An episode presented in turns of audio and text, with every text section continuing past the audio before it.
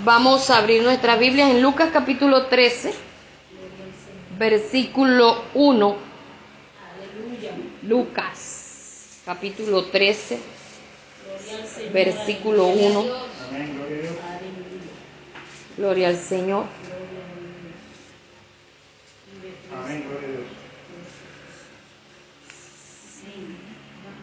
Dice la palabra de Dios en el nombre del Padre y del Hijo y del Espíritu Santo. Amén. Y en ese mismo tiempo estaban allí algunos que le contaban acerca de los Galileos, cuya sangre Pilato había mezclado con los sacrificios de ellos. Respondiendo Jesús les dijo, pensaba, pensáis que estos Galileos, porque padecieron tales cosas, eran más pecadores que todos los Galileos? Os digo, no antes, si no os arrepentís, todos pereceréis igualmente. O aquellos dieciocho sobre los cuales cayó la torre de Siloé y los mató, ¿pensáis que eran más culpables que todos los hombres que habitan en Jerusalén? Os digo, no.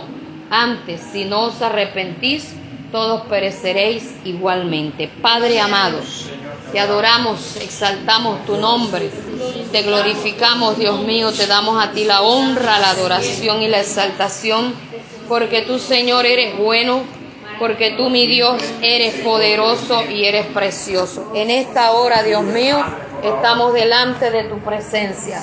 Y te pedimos, Señor, que tú seas obrando de manera especial, que tú te muevas, que tú te pasees, Señor, que tú te glorifiques que me des la palabra, Dios mío, que debo dar en esta hora, Señor. Y que seas tú, Espíritu de Dios, glorificándote en cada vida, en cada corazón. Los que están aquí presentes, los que han de oír tu palabra, Dios mío. Pido, Señor, que tú obres con poder, confirma la palabra y toca las vidas, toca los corazones, Señor, para que sean receptivos a tu palabra, para que tu palabra haya cabida en su vida, haya cabida, Señor, en lo profundo de sus almas, de su espíritu, Señor, en el nombre poderoso de Cristo Jesús. Amén. Pueden sentarse. Voy a estar tocando el tema del arrepentimiento. Arrepentimiento. Amén. Gloria al Señor. Usted dirá, ¿por qué el tema del arrepentimiento?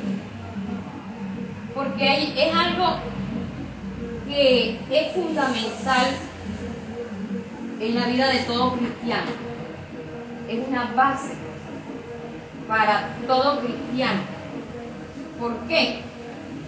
Porque se está enseñando tantas cosas mezcladas escuché hace como dos tres días a un, a un pastor que se ve que tiene bastante antigüedad.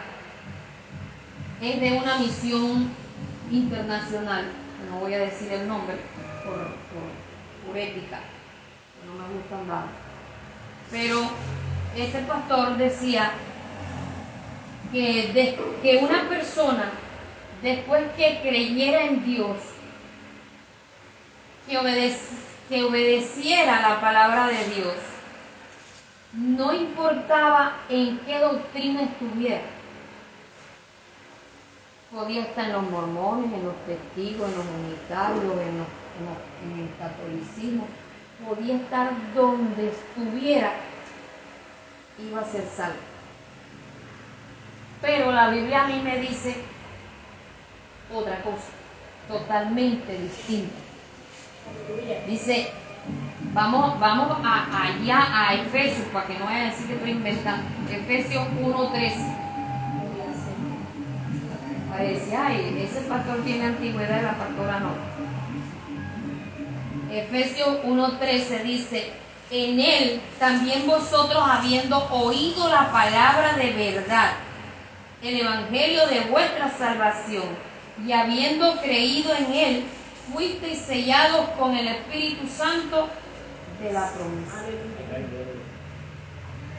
En Cristo, dice, en Él, habiendo oído la palabra de verdad. Entonces, una persona que está en una falsa doctrina no escucha la palabra de verdad. Por mucho deseo que tenga de guardarse para Dios, de agradar a Dios, de lógica que no va a vivir una vida agradable delante de Dios. ¿Por qué? Porque no le están enseñando el Evangelio adecuadamente. No le están enseñando una palabra de verdad y no está escuchando adecuadamente, por lo tanto no está sentando unas bases sólidas de verdad en Cristo Jesús. Amén. Eso tiene otras citas bíblicas que también hablan de el oír la palabra de verdad, el mensaje verdadero de la palabra. Entonces es necesario que nosotros entendamos que no toda persona que asiste a una iglesia es salva. Que no toda persona, por el hecho de, estar en una congregación, independientemente cómo se llame, eh, va a ser salvo. Y precisamente vamos a ir a mirar cuál es el principio, la raíz, la base de para que una persona sea salva. Porque no es solamente creer que Cristo murió en la cruz del Calvario. Si fuese así, toda persona que escucha o, o ha visto en una película que Cristo murió en la cruz del Calvario es salva. Ay, sí, verdad, Él murió en la cruz del Calvario hace dos mil y pico de años, es salvo. Ya listo, con eso no tuviera necesidad de más nada. Pero vemos a, la luz de la Biblia que es totalmente lo contrario. Y usted ve lo que dice aquí, que lo está hablando el mismo Jesús. Dice que estaban algunos cerca de los Galileos, ¿verdad? Estaban en a, una conversación y Jesús les dice, ¿pensáis que porque estos padecieron tales cosas eran más pecadores que, todos los, los Galileos? Porque eso es algo que se piensa que porque una persona le pasó una tragedia es más pecado, le pasó por castigo de Dios, ¿verdad? Eh, y el otro que no le pasa nada es porque Dios está con él, aquel que tiene plata, Dios está con él, y, el que está pobre, que está toye, es por castigo de Dios. y no es así, hay, hay muchos factores. Ah, para muchas personas la plata va a ser su propia destrucción. Porque a, pesar de que Dios los tiene allá arriba, no se fijan de que fue Dios que los subió. Y se están enalteciendo y así como Dios los subió, ¡pum! van a caer. Y entre más alto están, más, más, bajo, más, más duros se dan y más bajo, más, más hundido queda. Gloria al Señor. Y dice, os digo, no, antes si no os arrepentís, todos pereceréis igualmente. O sea, se van a morir igual que aquellas personas que se murieron en esa situación trágica. Y dice, o aquellos 18 sobre los cuales cayó la torre de Siloé y los mató, ¿pensáis que eran más culpables que todos los hombres que habitaban en Jerusalén? Os digo, no. Antes, si no os arrepentís, todos pereceréis igualmente está hablando del arrepentimiento y está hablando de perecer, pero no precisamente de perecer o morir en, el aspecto de que se iban a morir como toda persona tiene que morir en esta tierra, porque nacemos y, y, algún día uno, uno parte de esta tierra. Está hablando es de la condición del alma, a dónde va a a terminar el alma de esa persona. Amén. Entonces, si no se arrepiente, va a perecer. ¿Dónde? La condenación eterna. Entonces, es necesario que nosotros entendamos que el fundamento de todo cristiano al recibir a Cristo como su Salvador personal es el arrepentimiento. Sin arrepentimiento no hay nuevo nacimiento. Sin nuevo nacimiento no se, entra al. Amén. Entonces, no, mire, hoy, hoy se está viendo de que se meten en cualquier doctrina donde les hablen de Dios. Me salgo de la una, me meto en la otra como, como nos está pasando con los operadores de telefonía donde nos ofrecen mejor garantía o, que a uno a, a unos nos, nos beneficia más cantidad de minutos y a otros les, beneficia más cantidad de, internet, por así decirlo, ¿verdad? Entonces se salen del uno, se meten en el otro y así se la, y así se la. Pero en Cristo no es así. En Cristo hay que tener una base sólida y saber por qué yo soy cristiano evangélico. Y cómo inicio siendo cristiano o a ser cristiano evangélico cuál es el inicio de mi vida cristiana, por qué yo tengo que ser cristiano y por qué yo tengo que arrepentirme para poder ser cristiano. Amén. Entonces, vamos a mirar algo que es muy, muy hermoso, que nos, la Biblia es clara y nos explica todo. En Romanos capítulo 5, versículo 12, nos habla de que todos somos pecadores por el pecado de Adán y Eva. Dice que el pecado entró por un hombre y por el pecado entró la muerte, por cuanto todos pecaron. En Romanos 6:23 y, y, Romanos 3:23 habla de, del estar destituido de la gloria de Dios, ¿verdad? Eso nos habla el, el Señor ahí a través de su palabra. Por lo tanto, todo ser humano en esta tierra es pecador, independientemente de lo que practique independientemente de cómo viva, si vive de rodillas y no se mete con nadie, pero no recibe a Cristo Jesús como su Salvador, no es un cristiano arrepentido, no es una persona arrepentida.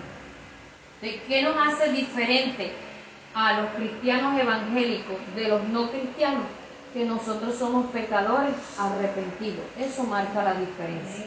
Amén y pare de contar, porque el arrepentimiento es, es, el inicio de toda una, una, una lista de cosas que, que vienen para nosotros simplemente con decir sí recibo a Jesús como mi Salvador, pero eso sí, no de cualquier manera, porque decir que sí se dice de por lo menos, te estás muriendo, haz la oración de fe, ya, ya, ya, ya, ah, por salir del paso eso no garantiza salvación. Y es una, mala enseñanza que nosotros tenemos. Le garantizamos salvación al que está boqueando. Le garantizamos salvación al que se está muriendo y hacen la oración de fe por salir del paso. La pregunta es, ¿se salva? Si lo hizo por salir del paso, sin un verdadero arrepentimiento no va a ser salvo. Y la evidencia es de que muchos hacen la oración de fe, Dios los levanta de ahí y siguen practicando su mundo. Y como dijo un señor que quedó él, él, estaba en una construcción y quedó enganchado en una varilla. Y dijo, como Dios me dio ahora otra oportunidad, la voy a aprovechar para hacer lo que antes no hice. Ya, y no precisamente para buscar a Dios. Entonces, sí, se deportó. Eso fue tremendo. Nada más fue dos veces a la iglesia, dio el testimonio de cómo, de cómo había quedado en, en, ahí con un chorizo y Dios, y Dios lo levantó. Y sin embargo, siguió practicando brujería y haciendo de las de él. Entonces, vamos a mirar qué es el arrepentimiento. Porque si no hay arrepentimiento, todo, toda, persona que no se arrepiente no va a entrar al reino de los cielos.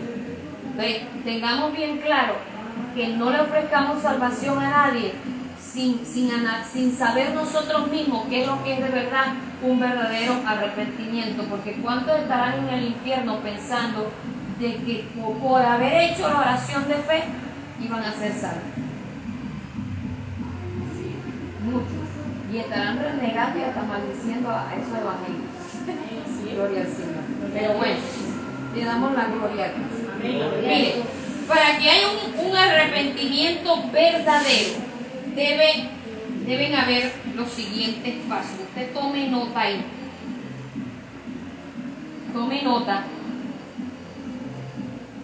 de los pasos para un verdadero arrepentimiento, porque la oración de fe la hace cualquiera, pero arrepentirse no es cualquiera. En primer lugar, debe saber que es pecador o que pecó. Son dos cosas distintas. Una, que es pecador o que pecó. En el saber que, que es pecador de toda persona que está sin Cristo, ¿verdad? De una persona inconversa.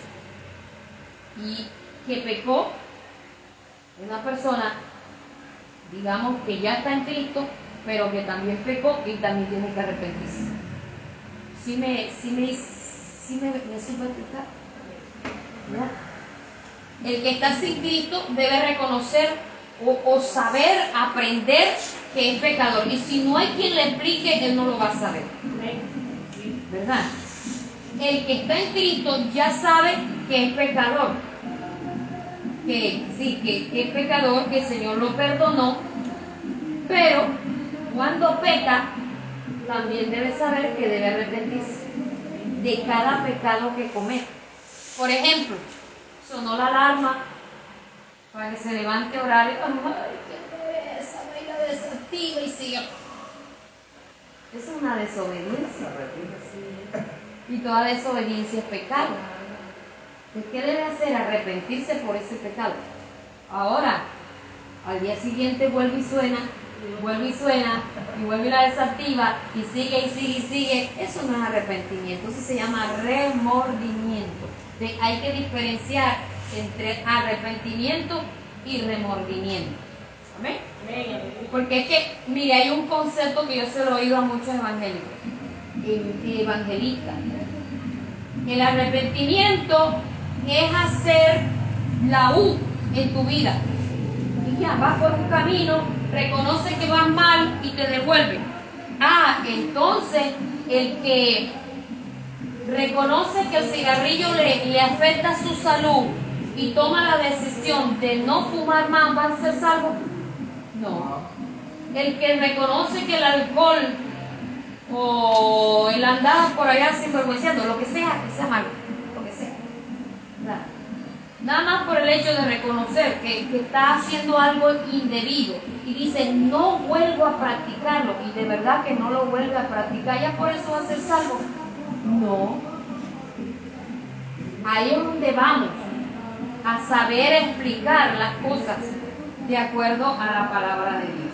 El segundo paso de, para un verdadero arrepentimiento es reconocer que pecó o que es pecador, porque una cosa es saber y otra cosa es reconocer. La primera es saber y la segunda reconocer. Reconocer que pecó. Señor, ¿cuántas veces yo te he fallado? ¿Cuántas veces he escuchado de tu palabra y he dicho que no? ¿Cuántas veces he escuchado que tú moriste en la cruz del Calvario por mí y he dicho que no? ¿Verdad? Entonces, para eso es que se necesita quien le enseñe, que vaya alguien y le enseñe, porque la Biblia dice que cómo oirán si no hay nadie que les predique. Ese es el trabajo de nosotros los cristianos. Por eso es que a nosotros allá nos criticaron por la cuestión de, salir a las calles a discipular, que al, al inconverso no se discipulaba. Pero es que resulta y pasa que cuando se lleva un discipulado como el que nosotros manejamos, está, está haciendo las dos cosas. Se le está enseñando a la persona lo que es un verdadero cristiano y se está explicando y se está evangelizando a la vez. Se está haciendo las dos cosas. Dejando una enseñanza que es una doctrina y se está evangelizando. ya esa persona, cuando tome la decisión de recibir a Jesús como su Salvador personal, ya va consciente de lo que va a hacer. Entonces, en primer lugar, saber que es pecador o que pecó. Segundo, reconocer que pecó o que es pecador. Reconocer. Porque hay otros, sí, yo sé que estoy mal. Sí, yo sé que yo, así como estoy, me pierdo. De reconocer, de ahí no pasa. Sabe y reconoce y ya, y por eso se arrepintió. No. Vamos al tercer paso del, del arrepentimiento. Sentir dolor por pecar. Si la persona no siente dolor por haber pecado, no se ha arrepentido. Ah, yo reconozco que pequé. Ya, bueno, ya sé que pequé, reconozco que pequé y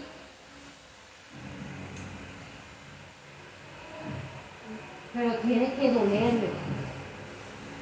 Tiene que dolerle para que haya un arrepentimiento verdadero. Y ese dolor no indica que tiene que llorar, porque yo he visto gente que llora de picardía. Yo, yo vi un muchacho que llegó a una iglesia en Valledupar, hizo la oración de fe llorando, y era un satanista, que llegó a destruir la iglesia.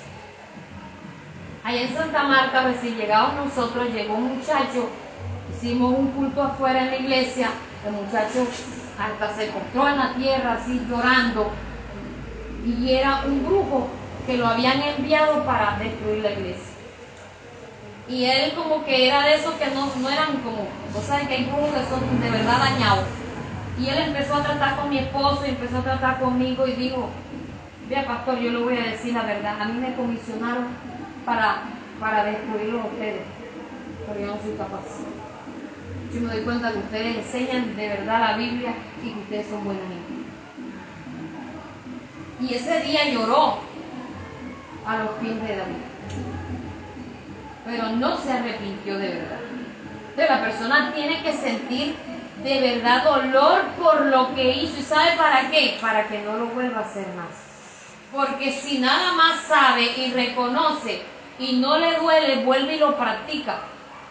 Ese es el problema del ser humano, vuelve y lo practica. El cuarto, el cuarto paso para un arrepentimiento verdadero es pedir perdón a Dios a través de Jesucristo. Pedir perdón a Dios a través de Jesucristo. Si es una persona que va a venir a los pies de Cristo, debe decir al Señor, aquí estoy, Padre, perdona, recibo a Jesús como mi Salvador personal, ¿verdad? En el nombre de Jesús, pone a Cristo, que fue el que murió en la cruz del Calvario, porque no va a poner a María, porque María no fue la que derramó la sangre por, por, por perdón de pecado. Gloria al Señor. Quinto paso, recibir a Jesús con en el corazón. Recibir a Jesús en el corazón para que haya un verdadero arrepentimiento. Después de pedir perdón, debe invitar a Jesús a entrar en su corazón para que haya un verdadero arrepentimiento. Bueno, porque si nosotros no, no invitamos a Jesús a entrar en nuestro corazón, nosotros seguimos haciendo las mismas cosas. Porque si sabemos que hicimos algo malo, lo reconocemos, nos duele. Pero si no invitamos, ay, pedimos perdón, pero si no invitamos a Jesús a entrar en nuestro corazón, no somos lavados con la sangre de Cristo. No somos limpiados con la sangre de Cristo. No va a haber un nuevo nacimiento y no vamos a tener fuerza ni va a haber los cambios necesarios en nuestra vida para no seguir practicando aquello. Porque si algo hace el Señor en nosotros que produce un cambio, que aquellas cosas que antes a nosotros nos gustaban nos comienza a aborrecer. Ya no nos provoca.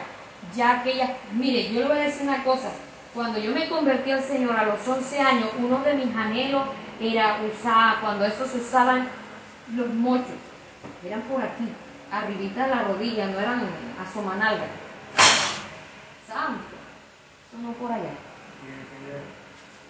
Los mochos o pantalonetas se usaban arriba de la rodilla. Usaba vestidos así de tiritas y mi deseo era ir y bailar, pintarme y todas esas cosas. Y decía cuando tenga 18 años, porque mi mamá, yo le decía, mami, ¿me deja pintar las uñas? No, señor, porque usted es una niña y eso le hace daño. Mami, ¿me deja hacer esto? No, porque usted es una niña. Entonces yo decía, cuando tenga los 18 años, para hacer lo que a mí me dé la gana. Pero cuando ya yo recibo a Jesús como mi Salvador a los 11 años, yo comencé a aborrecer todas esas cosas. Comencé a sentirme desnuda, que fue una de las primeras cosas que, que se produjeron en mí. Comencé a sentirme desnuda con esos mochos y con esas blusas de tirita. Y cuando al comienzo yo veía a los hermanos que venían, yo salía corriendo a vestirme. Y yo después dije, ¿por qué yo me siento desnuda?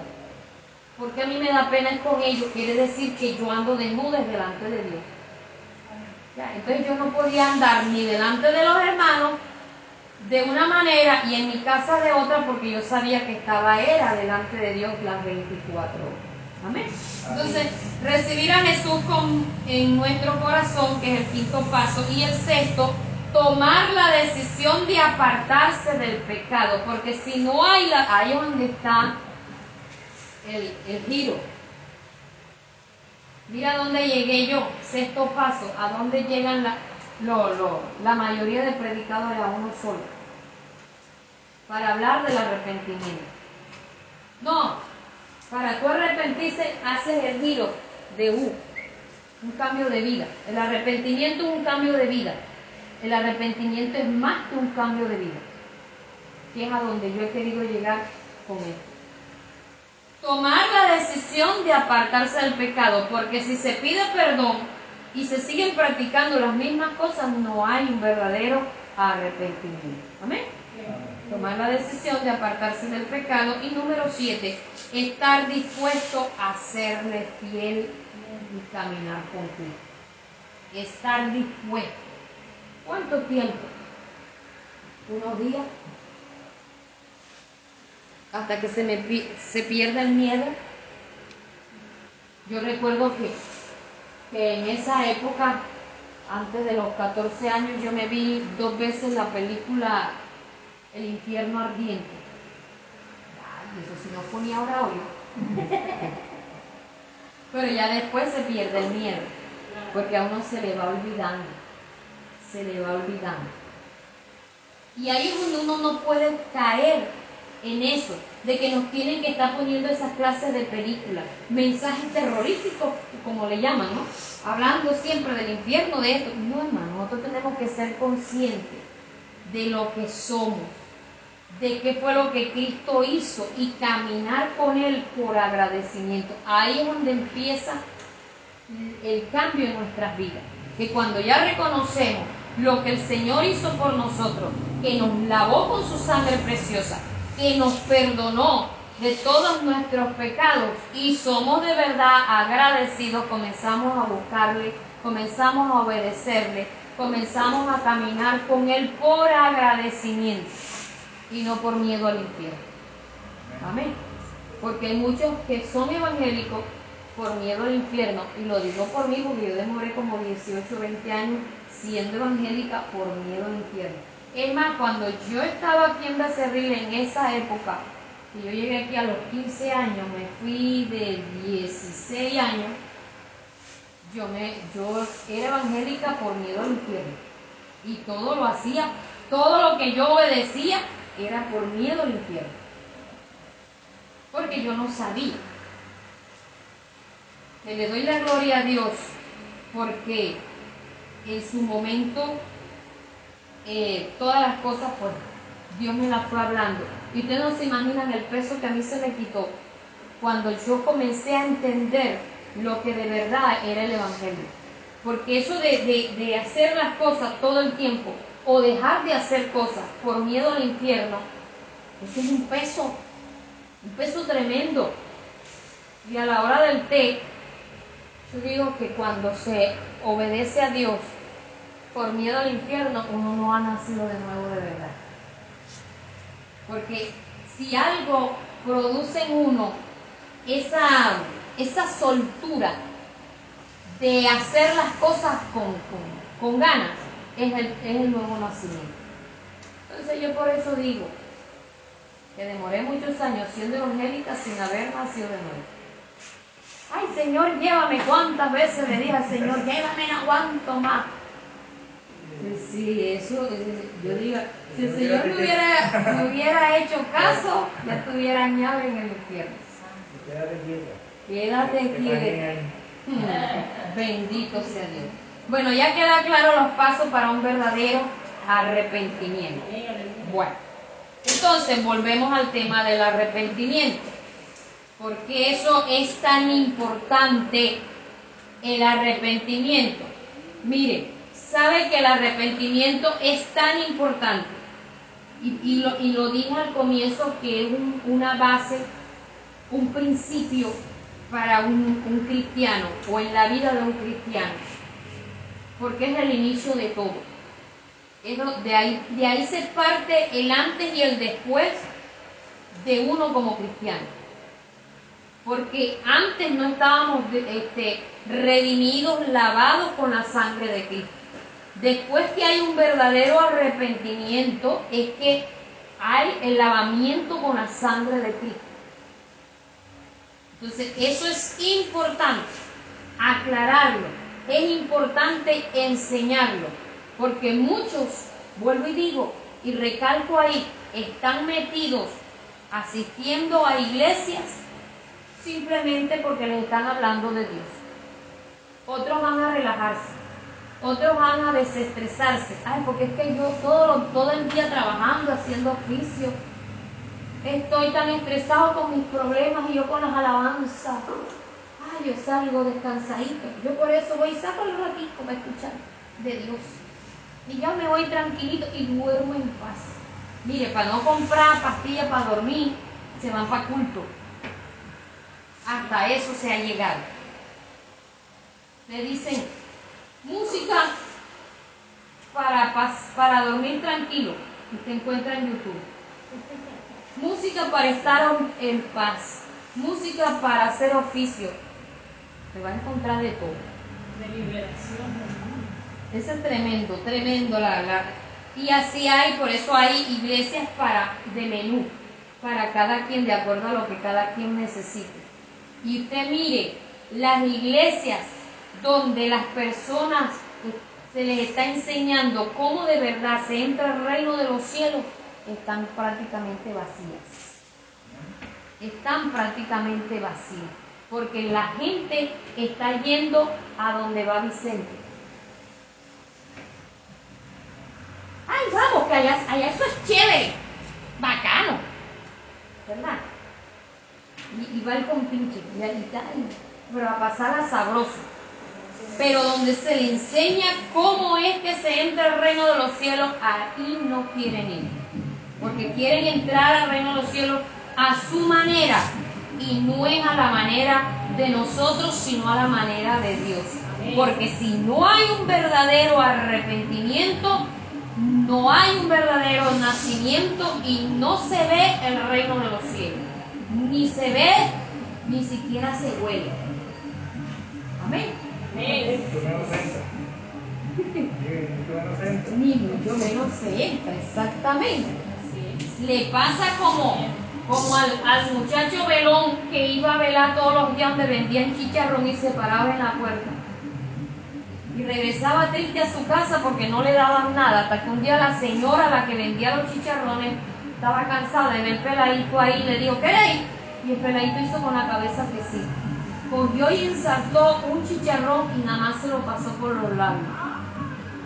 Él llegó a su casa con los labios brillantes y le dijo la mamá, ¡Mijo! ¿Y comiste chicharrón? Mm, lo huelí pero no lo comí. Y así les va a pasar a muchos. Que por no querer entender, porque hay otros que sí se les explica bien, pero no quieren entrar. No quieren aceptar y dicen eso no es así, porque allá no explican así. Allá no te quitan nada, allá no te obligan a nada, allá eso es puerta abierta para todo el que quiere entrar. Pero la Biblia dice que angosta es la puerta y angosta es el camino que lleva a la salvación. Amén.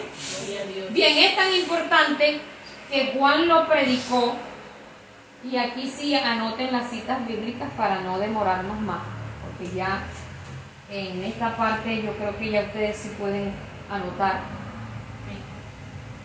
Lo predicó Juan el Bautista en Mateo capítulo 2, versículo 2. Mateo capítulo 2, versículo 2 y Hechos, capítulo 13, versículo 24, vuelve y se habla de que Juan, Hechos 13, 24, vuelve y se habla de que Juan predicó el mensaje del arrepentimiento. El mensaje del arrepentimiento. En Mateo capítulo 3, versículo 2, también habla de que Juan habló del arrepentimiento. ¿Por qué hace tanto énfasis la Biblia del tema del arrepentimiento si no fuera tan importante? Pastora, no se preocupe tanto que yo le voy a mandar el auto. Después lo anota, para yo agilizar acá. Entonces, ¿por qué se hace tanto énfasis en el arrepentimiento si no fuera tan importante? Mire usted Entonces, Juan lo predicó. Y Jesús también lo predicó. Mateo capítulo 9, versículo 13. Jesús inicia su ministerio hablando del arrepentimiento. Lo inicia. Y Jesús termina su predicación también hablando del arrepentimiento. En Mateo, ah, también habla en Mateo capítulo 4, versículo 3, 17, eh, perdón. Y Marcos capítulo 6, versículo 12. Jesús habla del mensaje del arrepentimiento. Y antes de partir al reino de los cielos, le dijo a sus discípulos del mensaje del arrepentimiento. Eso está en Lucas, en el último capítulo. La cita aquí en el momento no la, no la tengo. Pero en Lucas, en el, último capítulo, las últimas palabras que casi Jesús le dice a sus discípulos es acerca del arrepentimiento. Entonces, eso es fundamental, hermano. Fundamental. Eso es el punto de partida, el punto vértice. También lo predicaron los apóstoles, Hechos 2.38 y Hechos capítulo 3, versículo 19. Mira el recorrido. Mensaje del arrepentimiento. Vuelvo y repito la cita por si lo dije muy rápido. Hechos 2.38 y Hechos capítulo 3, versículo 19. En, Hechos capítulo 3 no solamente habla del arrepentimiento, sino que también habla de la, de la conversión. Entonces, a veces se queda uno en, en, el Evangelio, se queda en un solo paso y no pasa al resto de pasos que debe dar y son necesarios. Porque no, no es nada más nacer, ya naciste y te vas a quedar sin comer. Tienes que comer para poder seguir viviendo, tienes que respirar para poder seguir viviendo y, y debes crecer. Porque si no, entonces eres un enano o si no, te mueres. Entonces, son simplemente un punto, un paso el arrepentimiento para iniciar la vida cristiana. Amén. Por eso es que hay unos que hacen la oración de fe y no vuelven a la iglesia. Si, si hizo la oración de fe em, de corazón, se murió porque no volvió más. ¿Por qué se murió? Porque no ha recibido alimento espiritual. No sigue respirando. Es que más no se le enseñó a respirar. ¿Sabe qué nos pasa a nosotros los seres humanos? Que no nos llega casi oxígeno al cerebro porque casi no nos enseñan, no nos enseñaron a respirar por la nariz. Yo prácticamente respiro por la boca. A mí si me tapan la boca, bueno, ¿para qué digo? Porque después me voy a tapar la boca para que me ahogue. Ay, la nieta mía la menor, ella se la pasa hablando. Ay, Helen, tú sí hablas, mami, lo que pasa es que usted sabe que yo respiro por la boca. Ay, gloria al Señor. Bien. Lo predicaron los apóstoles, ya lo dije, ¿verdad? Y lo debe predicar toda la iglesia. Hechos capítulo 20, versículo 2 y Marcos 1.15. Hechos capítulo 20, versículo 2 y Marcos 1.15. Lo de, ¿Por qué nosotros debemos arrepentirnos? Ya lo hablé, ¿verdad? Y también porque nacimos todos pecadores, ¿verdad? Y nos manda el Señor, después que hemos hecho la oración de fe, hacer frutos dignos de arrepentimiento. Hacer frutos dignos. O sea, ya, ya nos arrepentimos. Ahora demuestra a ver si de verdad hubo un verdadero arrepentimiento. Que es ahí donde le dije, garantizarle la, que esa oración de fe va a hacer que una persona que está al borde de la muerte lo va a hacer entrar al reino de los cielos. Sin un verdadero arrepentimiento, no le garantiza la salvación. Entonces, hay que hacerle énfasis, hazlo de corazón, arrepiéntete de verdad. No solamente vas a repetir conmigo esta oración, debes hacerlo con sinceridad en tu corazón, reconociendo que, o sea, hay que hacerle una... Está en los últimos instantes, Hermano, hay que aprender a hacer una prédica veloz, concisa, porque le quedan unos cuantos minutos de vida. Esos casos han pasado. Que a alguien le dispararon, a alguien lo atropellaron y hay que hacerle un, un mensaje así, pin, pin, pin, pin, en dos minutos, tres minutos y llevarlo a la oración de fe. Y nosotros como cristianos debemos aprender a hacer todo eso. Amén después de la oración de fe, hacer fruto digno de arrepentimiento y entender también que necesitamos arrepentirnos porque Jesús no vino a llamar a justos, sino a pecadores al arrepentimiento. Y de eso nosotros éramos Amén. Entonces, ¿por qué estamos, estamos eh, en los caminos del Señor? Porque nacimos siendo pecadores, porque hemos reconocido nuestros pecados y nos arrepentimos y hasta el momento estamos tratando de dar frutos dignos de arrepentimiento. Y esta enseñanza es para que nosotros nos analicemos. Estoy dando fruto de arrepentimiento. Porque el que tiene un pie adentro y otro afuera no está dando fruto de arrepentimiento, está dando fruto de remordimiento. Nada más. Como el que se mete a robarle al vecino que tiene 10 gallinas y nada más se le lleva una y después se pasa la noche caminando toda la noche pensando en las gallinas, pero en las nueve gallinas que dejó allá.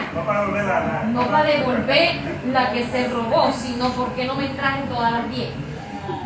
Ya, entonces hay personas que son así. ¿Cuándo volveré otra vez a practicar aquello? Ahí no hay arrepentimiento, hay remordimiento necesitamos, hermano, hacer una, un análisis si de verdad nosotros nos arrepentimos. Ah, no, sí. ¿Cuántos años hace que yo hice la oración de fe? La hice de verdad. Me arrepentí de verdad. ¿Por qué yo estoy caminando en los caminos del Señor? ¿Por costumbre? ¿Por religiosidad? Los niños porque mi papá, mi mamá no me, no, me deja en casa. Porque mi, mi, papá y mi mamá dicen que, por lo menos mi mamá decía, mis hijos adelante y yo atrás, yo no dejo a nadie en la casa. Entonces, si yo no quería ir, yo tenía que ir. ¿Cuándo hubo una demostración de que me había arrepentido de verdad? Bueno, después que me, me dieron una golpiza en la calle, eh, si me arrepentí de verdad. Y después que ahí yo disfruto de arrepentimiento cuando teniendo los 14 años mi mamá fallece y yo tomo una decisión de seguir a Cristo a pesar de lo que me estuviera pasando, porque había quedado prácticamente sola como cristiana, en mi familia no había quedado más nadie como, como evangélico y eran de esos obstinados, eran tercos porque tenían unos conceptos errados, tremendos. Y yo sabía que para mí iba a ser fuerte, pero aún así tomé la decisión de seguir a Cristo y por esa causa estuve andando por aquí por Becerril, porque me fui de la casa de mi abuela, porque yo decía, si yo sigo viviendo con inconversos, yo me voy a apartar porque yo no voy a aguantar la presión. ¿Por qué? Porque era fuerte. Si yo iba a la, iglesia de noche, a pesar de que me iba acompañada, regresaba acompañada, mi abuela decía, toda mujer que sale a la calle de noche es a buscar marido. Entonces yo regresaba a la casa, decía, buena, no me contestaba. Entonces eso para mí era una situación horrible y cada día la, la presión iba peor, peor. Yo decía, si yo sigo aquí, voy a terminar de cargar. Y me tiraba sátira, me decía una cosa ella, mi tía, y eso, eso fue una vida horrible. Yo dije, me voy, yo sé que con los evangélicos voy a vivir mejor, mejor, vivir peor, hermano. Eso fue horrible. Yo después decía, ¿yo para qué me fui? Pero al menos estaba con evangélicos que entendían medio medio lo que yo, lo que yo hacía. Al menos no me criticaban por, por a. Hermano, la invitación es a que nos analicemos. Porque si no hay ese análisis de si ha habido un verdadero arrepentimiento, aunque tengamos 43 años, 44 años, como los tengo yo ahorita en el Señor, gracias a Él, aunque tengamos 10 años, tengamos 20 años, tengamos 2 años, tengamos lo que sea, podemos morir engañados. Porque no ha habido un verdadero arrepentimiento. El asistir a una iglesia no nos hace que hayamos nacido de nuevo, sino el haber tenido un verdadero arrepentimiento. Eso es lo que nos va a hacer nacer de nuevo y poder un día entrar al reino de los cielos caminando de acuerdo a su palabra. Amén. Amén. Vamos a darle gracias a Dios en esta noche. Amado Dios, te adoramos. Padre, exaltamos tu misericordia.